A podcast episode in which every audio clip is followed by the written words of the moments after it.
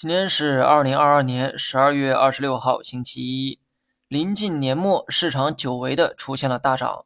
不过今天这个大涨啊，多少有点偷袭的意思哈。因为圣诞节的缘故，老外的股市啊都在休市当中，港股呢也跟着休市，北上资金也停止交易，就连黄金、原油等大宗商品亦是如此。有趣的是，这个节骨眼，A 股却来了一波大反弹。你说这算不算是偷袭呢？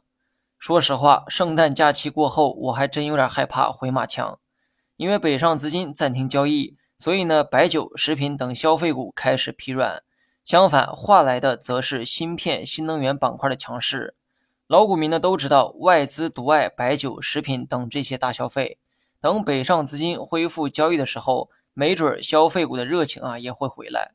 芯片、新能源等成长股呢，我一直都在定投。虽然今天的反弹力度很大。但我不认为这是反攻的号角，奔着短线去买的人呢，还是三思后行哈。如果是奔着长线去买，那我举双手赞成。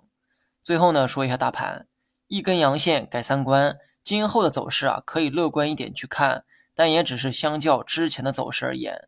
如果今天的反弹只是内资的一次偷袭，那么等海外市场恢复交易的时候，搞不好点燃的这个热情啊，又会被冷却下来。所以，大盘短期走势就按照横盘去看，围绕五日线附近来回震荡或是大概率事件。当然了，以上呢都是短期看法哈。长线的话，我坚定认为目前的市场就是低估，三千点附近适合高配。我也非常期待明年市场的复苏表现。好了，以上全部内容，下期同一时间再见。